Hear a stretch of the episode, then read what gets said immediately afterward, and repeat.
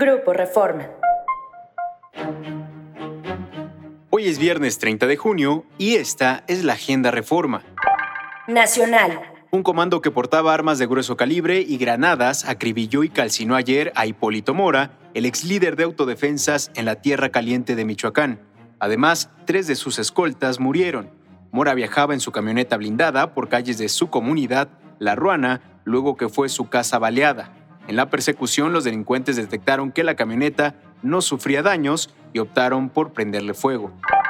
Diez elementos de la Guardia Nacional resultaron lesionados tras la explosión de un coche bomba en la carretera Celaya-Salvatierra, en Guanajuato, zona de influencia del cártel de Santa Rosa de Lima, donde ha escalado la violencia por el control del tráfico de drogas, extorsiones y huachicol.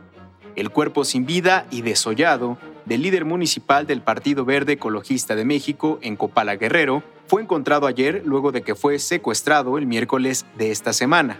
Hombres armados se lo llevaron a Jesús González Ríos, quien previamente había denunciado en un video amenazas de muerte.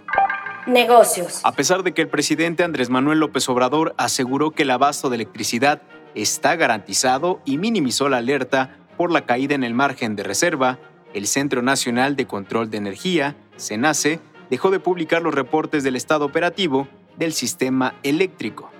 La semana pasada se tuvo una demanda histórica de energía superior a los 52 ni mega, y pese a registrarse apagones en ciudades del norte y sureste del país, Andrés Manuel López Obrador desmintió el reporte de alerta del SENACE. Cultura. El Palacio de Bellas Artes será escenario de una de las obras más representativas del repertorio operístico, Madame Butterfly, domingo a las 17 horas. Síguenos en reforma.com, elnorte.com y mural.com.mx.